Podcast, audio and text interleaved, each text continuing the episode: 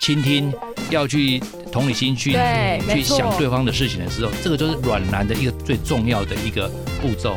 通常暖男身上都会有一些很美好的特质，比如说他会注意一些小细节。现在有从年轻的时候，我们老师告诉我们，好像那时候印象中是在治病的。嗯，对对对对。那我们现在在治病人，要多一个人，所以我们要克制化这个人啊。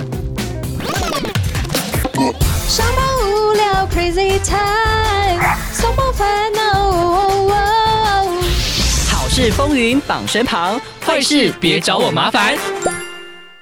收听好事风云榜，我是山迪，我是杜克。这几年呢，其实女生对于另外一半的选择条件有非常大的不同。以前都很喜欢那种大男人主义者，但是其实现在暖男这个角色是非常受女生欢迎的。为什么呢？因为通常暖男身上都会有一些很美好的特质，比如说他会注意一些小细节，就会有一些小贴心的行为和举动，然后会让女生觉得哦。好体贴哦，很被呵护。很重要的有会倾听和安慰对方，就是安慰你的另外一半。还有一个很珍惜可以和彼此相处在一起的时间。然后最关键其实是在。他只对我一个人好，这个会不会哦？对，很很难，对不对？好好好严格，但是没办法，现在那个韩国欧巴非常盛行，所以就韩剧害了大家，对啊。所以杜克，你身为本集男性代表，对，来，请问以上暖男行径有吗？其实应该是说。呃，我觉得暖男行径不是单纯另一半还是什么的，嗯，我觉得也可以在生活当中来施行。因为像我自己，我也会对路人很暖呐，像是 像我，我是会随身携带卫生纸跟湿纸巾的人。哦，因为我觉得这种朋友很好，因为我对，因为我自己也有这个需要，有时候地方你没有办法洗手，对，那湿纸巾的存在就非常重要，而且还有酒精，没错，还有酒精，所以我酒精我身上会背一罐酒精，我真的有带这些东西，就是我会觉得说，可能路上看有谁需要，因为老实说，有时候大众五百 CC 吗？没有啦，一桶的啦，那个那个农药的有没有死的那种？对，所以因为其实有时候路上有些人他可能打喷嚏，因为我自己遇过，嗯，就我自己可能打喷嚏就哈啾，然后发现。哎，我没有卫生纸，然后我就很尴尬。然后可能你可能在大众运输上，嗯，或者是你不小心翻倒饮料，你没有带卫生纸，是一件非常非常无助的一件事情。所以我就养成了一个习惯，嗯，我觉得我去暖路人，就是呃，看到谁有需要卫生纸，我就会一包这样子袖珍包过去，哎。我直接加分加分，我的卫生纸在闪亮哎！你看这闪亮，那个卫生纸多少钱？那你不会十块？你不会暖到还带卫生棉吧？卫生棉这个这这个蛮看状况的，这我自己不会，但是我听说有些有些男性他会带卫生棉，嗯，就是有会体恤，可能他身边女生的朋友比较多，嗯嗯，他会体恤带这个东西。哦，那真的很暖呢。有我听这个，因为蛮多女生都大拉拉的，就是啊。完了，我的生理期来了，这样。对啊，不就自己的责任吗？这个这个发言就不暖了。所以我自己的部分我会暖，呃，就是有需要的人，就是我就是卫生纸啊，我湿纸巾。好，刚杜克讲到的其实都是生活方面的暖性代表，值很高。对对对对但其实还是有一个方法可以看出一个男生到底暖不暖，就是当他的小孩蹦出来之后。但是呢，出来之后得知暖不暖也晚了。对，没办法后悔了，小孩都出来了。没错。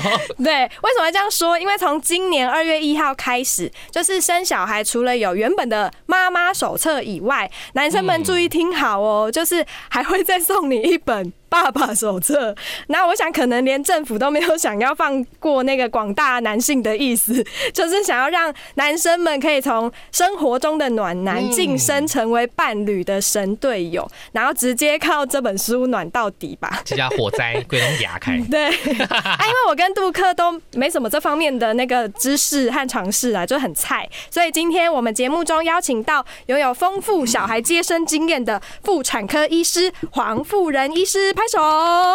啊，大家好，呃，线上的朋友大啊，大家好，我是黄富仁医师，而且黄富仁医师不是帮别人接生的多，他也生的多，有啊，也是生三个，哎，呃，不是最多的，但是呢，我觉得在一般的平均来讲的话，是已经是达标了，处了啦，翘楚了，家里很热闹，而且因为我常常有人问我说，我为什么当妇产科医师？当下的一个反应就是说，因为我喜欢小孩子。啊。但是呢，因为很忙，所以只能只能生三个，生下去之后，我的工作就就没办法啊分配的很所以。医生，你本来要生一打吗？哎，最近不是那个什么那个棒球都要打对啊吗？对啊对啊就是如果黄医师生下去，我们就是打中华队，就是中华队代表都靠黄医师。因为虽然是初次见面，可是我们还是要先来问黄医师一个问题，就是请问您本身就是暖男的代表吗？以上综合刚刚听到的特，我们会求证哦，我们会打电话给黄医师的太太求证。呃，我有提到我已经从事妇产科三十多年了。嗯，那从一个我们小时候就只只知道他会读书，事实上很读书很忙的，嗯。读书考试读书，一直到读医学院之后，嗯。那个时候的话哦，觉得自己的时间都是自己的，嗯。所以我的个人的立场，我年轻的时候不是软男，哦，但是出来工作之后，慢慢接触到病人的时候，那也学到说哈，刚刚那个三迪有提到的，嗯，你要有同理心，要倾听。对，所以我从这边工作上越来越觉得这个非常的重要。嗯所以我到目前为止，我是因为工作上我应该是一个软男。哇，哦，那工作很那很棒哎，对，从工作慢慢的觉得说，我们要倾听病人的一些呃声音，嗯从他的他的叙述之后，我们才知道我们要怎么协助他。嗯从这边也慢慢的体会到说，我好像对太太早期的时候不是很软，但是因为这样，我应该目前还在面对太太还是一个软男。被反省的情况下，代表已经是太太完全受益耶。我们的还是会拨给太太。那这样子，太太会因为这样就觉得哦，医生你真的是太适合工作了，然后人都让你去工作吗？也没有，就是会认为说，真的是哈，我们不管是从事哪个行业，刚刚那个杜可杜克提到了，嗯，我们生活点点滴滴，如果都用同理心去帮对方去想的时候，嗯，很很多软男的动作都会出来对。所以这个，如果说我今天只有对老婆软男，啊，嗯。对其他人都很陌生，这样我觉得这样还是好像有点假假的。对太太狭义了。嗯。那因为刚刚我听到三弟说的啊，对，我们要去倾听，要去同理心去去想对方的事情的时候，这个就是软男的一个最重要的一个步骤。嗯。那你做到面对你的另一半还是你的女朋友都能做到这种这种程度的话啊，但是一个人二十四小时时间有限了，我刚刚提到的哦。啊，如果我我要这么博爱的话，哦，那一 那可能要请上帝给我一天不是二十四小时。我们就尽力而为，一视同仁。对，不是黄医师，黄超人一。视同仁，一视同仁。对，那刚刚有提到，就是从今年二月一号开始，会开始有这种所谓的爸爸手册。那为什么是从今年开始，政府就多提供了这本爸爸手册呢？黄医师可以跟我们分享吗嗯？，的确，我觉得这个都是我们国民健康署哈他们推出来的一些活动了哈。嗯，那包括一年多前的时候嗯，那时候开始针对试管婴儿补助方案，也是国民健康署提出来的。哦所以他们这一些，包括我们的产检检查，全部都是国民健康署他们推动、他们负责的。嗯所以我觉得他们可能真的很有心，从一波一波的，对啊，那也听了很多各方面的声音之后，他们觉得，那也可能也包括我们妇产科医师啊，嗯。我在做做产检检查的时候，跟太太讲了一大堆，先生不清楚，对，那对他来讲，可能是如果先生也了解的话，我们在说明的时候会更有效率。嗯，那我想，那个对太太也是一个很重要的一个助力。嗯，所以我，我的个人认为是应该因为这样收集了这么多的讯息之后，觉得时间到了，嗯。应该要推出一个爸爸手册。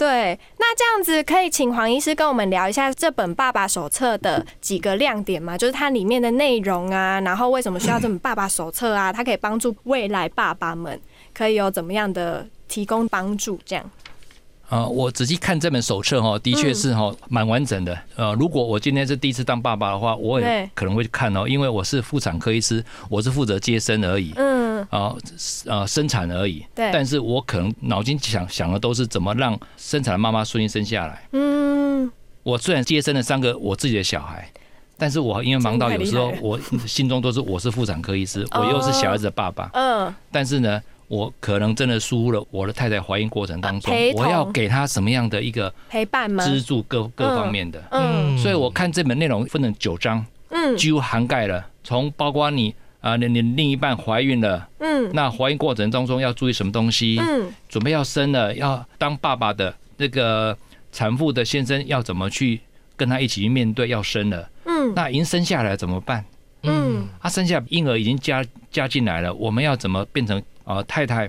呃，爸爸还有小孩三个要怎么去分工，能够怎么去让这个小家庭能够很和谐？嗯这个都里面都有提到了，哦，所以这本爸爸手册里面都有，它都有，其实是一个暖男手册，哎，也可以这么说，对啊，实际上也可以这么说嗯，啊。尤其我最惊讶的是哈，现在已经做到哈，还怕你忘记，所以后面有一个一个检视表。嗯你已经你已经了解到什么程度了？有有有一个章节是告诉你说啊，你你晋级的检视表，帮助你回忆说你哪里不懂，嗯还是哪里懂了啊？懂了不够，再回去翻。出考卷这样，哎，检视表而已的检视表，啊，所以我觉得这个这好像我们学东学任何东西都是好像都需要这样子。对啊，，对啊，哎，所以我觉得那个手册真的是，如果说真的是第一次当爸爸的话，哦嗯好好研研读一下，嗯之后真的是真的是会很有帮忙。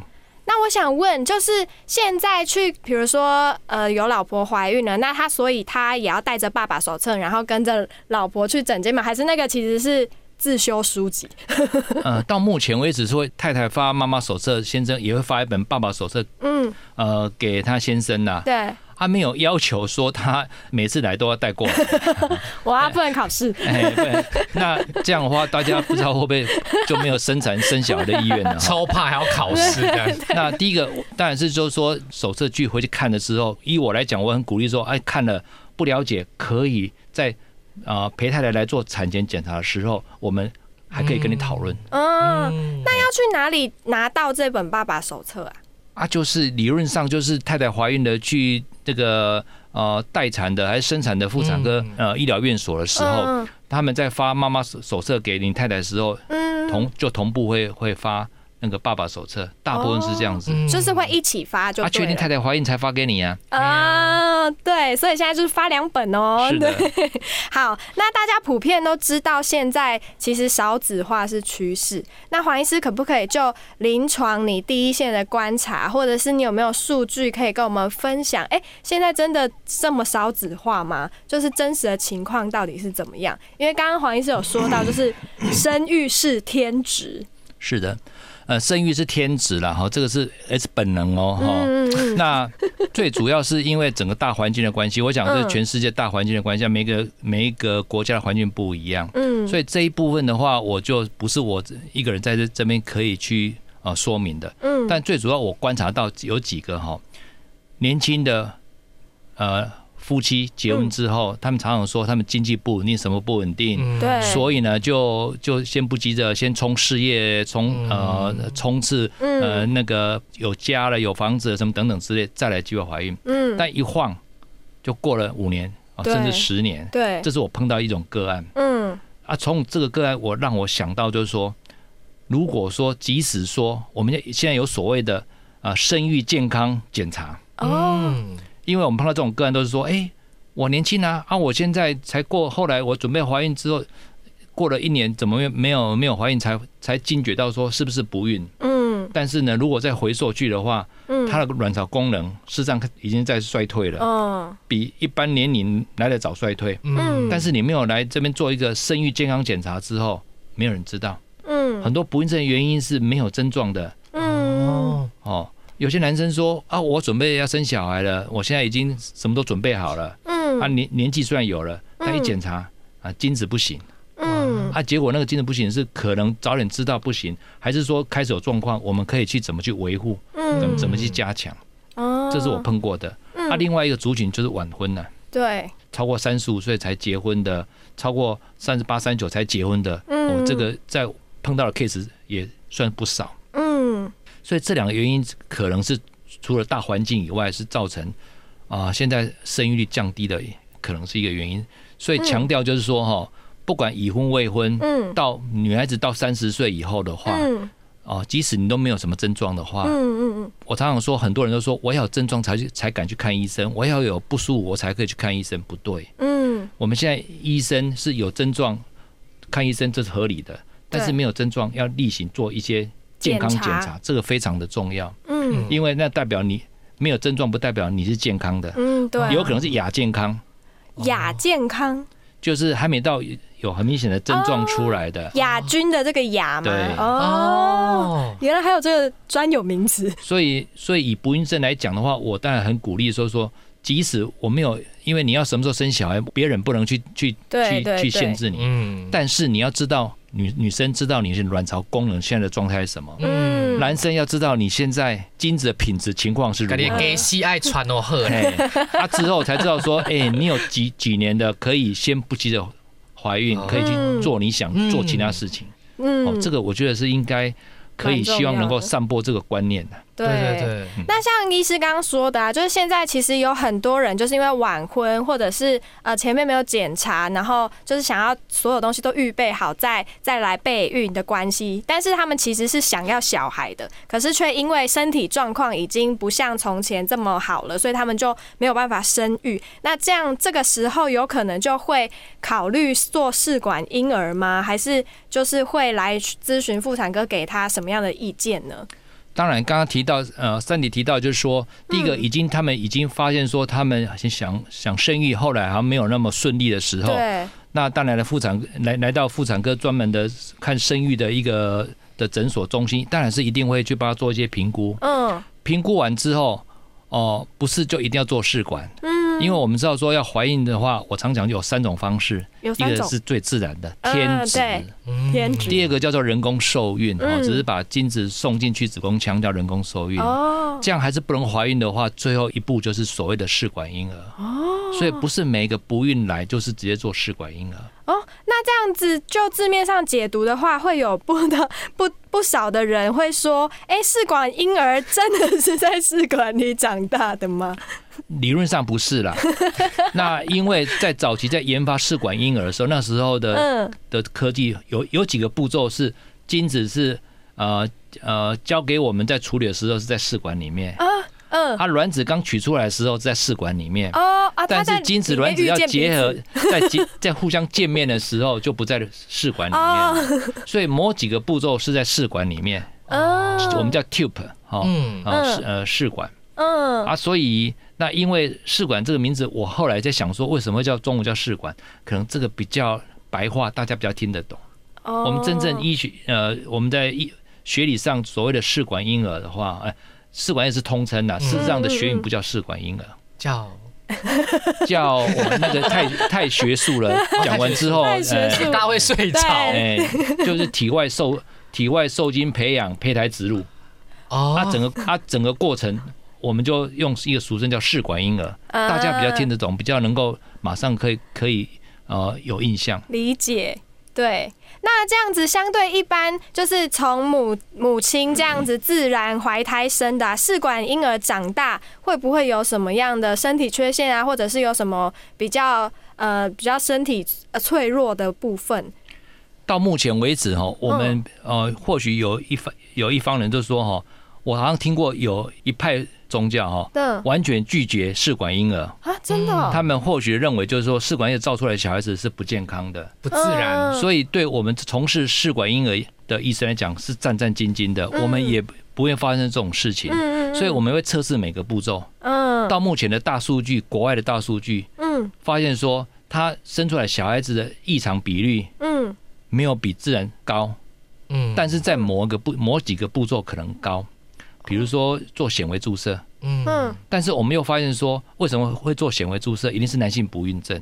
嗯所以是是不是男性男性不孕症男生的某些缺陷造成男性不孕症，我们又不得不做到显微注射，帮助受精成功。嗯所以生的小孩并不是见得是我们做显微注射这个步骤，嗯而是原来不孕症的原不孕症的原因。嗯那我举这个例子，就是说，事实上我们有最严重的男性不孕症，就是无精症，大概有十五到二十 percent 哈，是因为，呃，所以其实所以还是跟它会传给下一代。啊。哇，嗯所以用这个例子来解释说，事实上到目前为止，目前的数据，哦，因为自然生还是比较多嘛，对，哦用用这个呃试管婴儿生下来的大数据分析的话，两边异常的比率是嗯没有说特别高。就反正主要出问题的就是你本身就有问题，不会是可能你做了这个才有问题。是的，是的，对医生医生刚刚的意思，我觉得对对对，我觉得这样也比较公平啦。对啊，那我看过，就是我们台湾其实，在二零二零年的时候，有一部电视剧叫《未来妈妈》，不知道黄医师知不知道？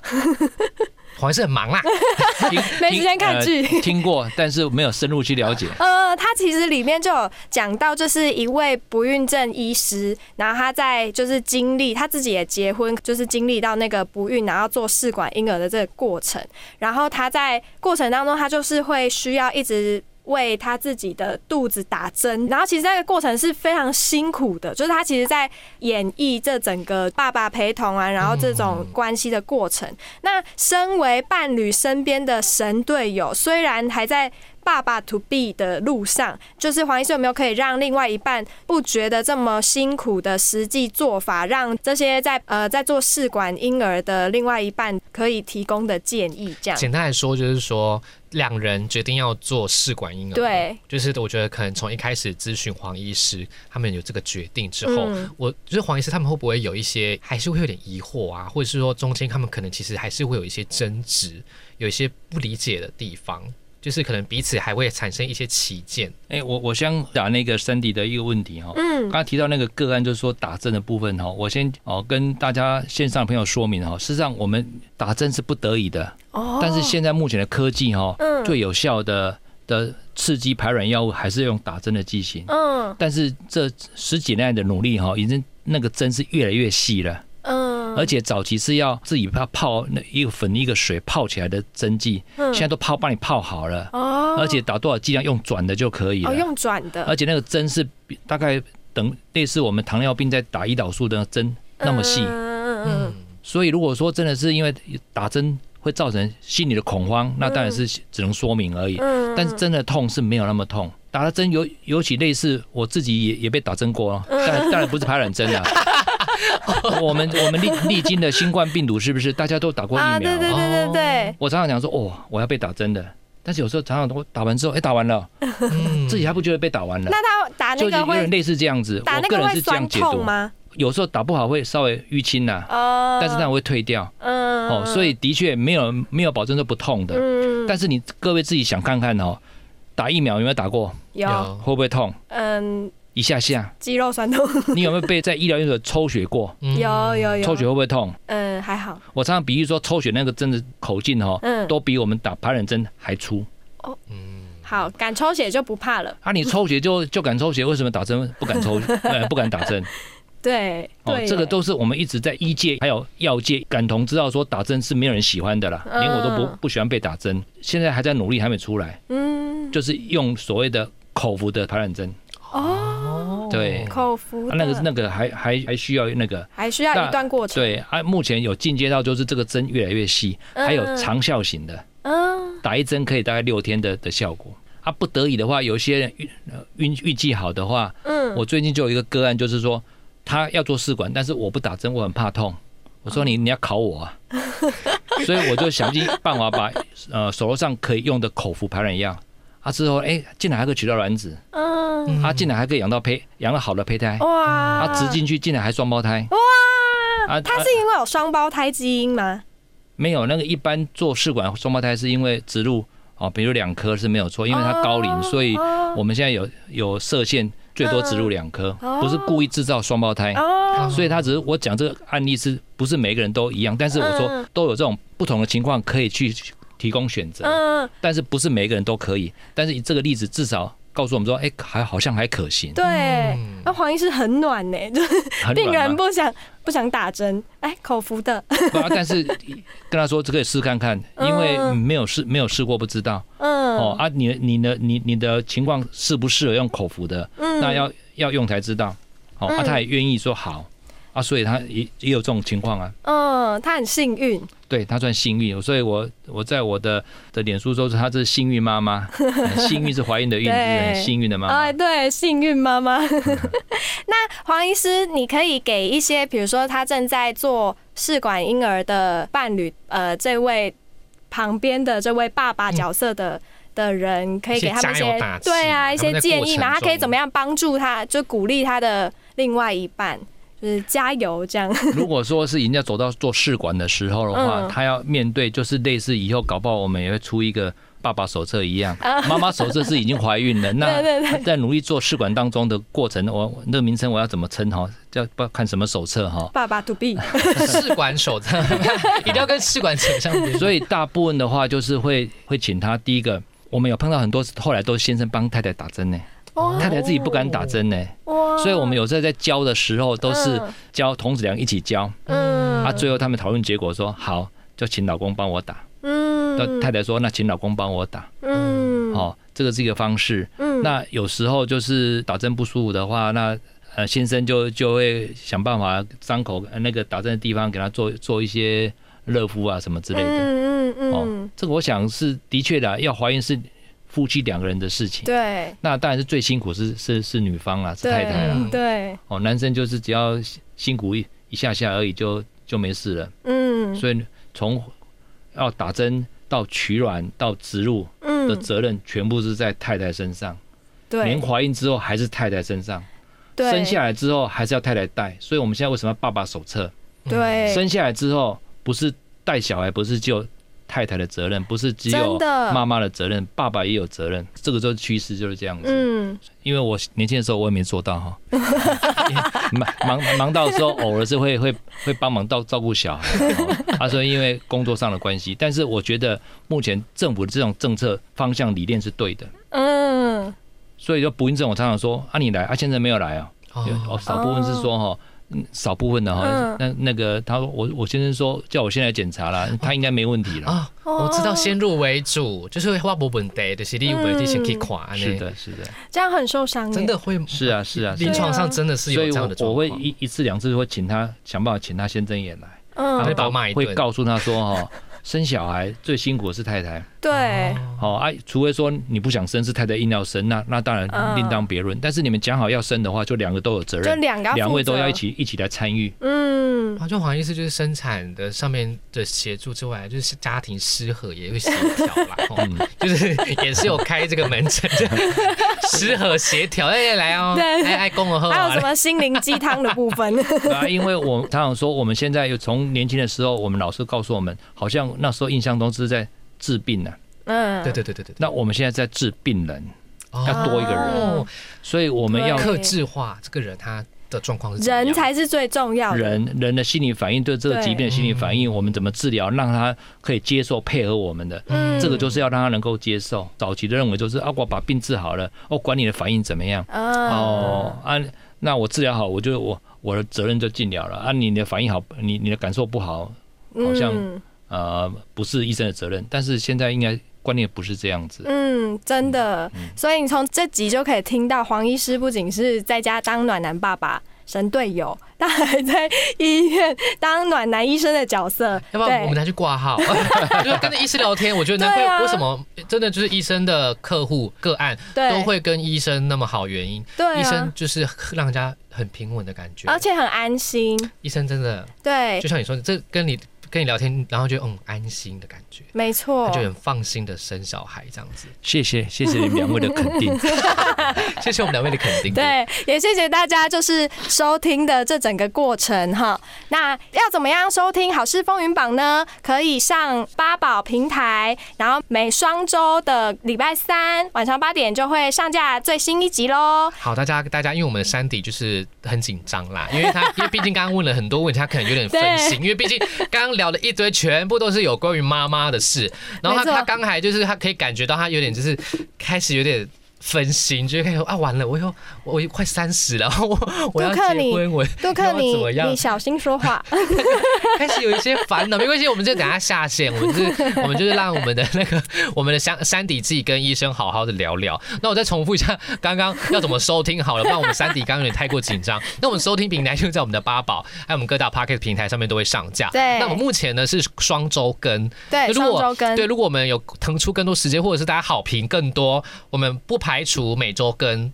哇，对，然后说不定可能黄黄夫人医师每个礼拜都会来。如果大家很喜欢这一集的话，大家留言，我们就会截图，然后给寄给黄医师。对就我们不是寄恐吓信，我们是寄好评信 给对给鼓励黄医师，鼓励黄医师 给黄医师看。对那黄医师如果还愿意，他就会来继续来上我们的节目。对，没错，好，今天谢谢黄医师，谢谢黄医谢谢谢谢。五星好评，让好事风云榜上榜。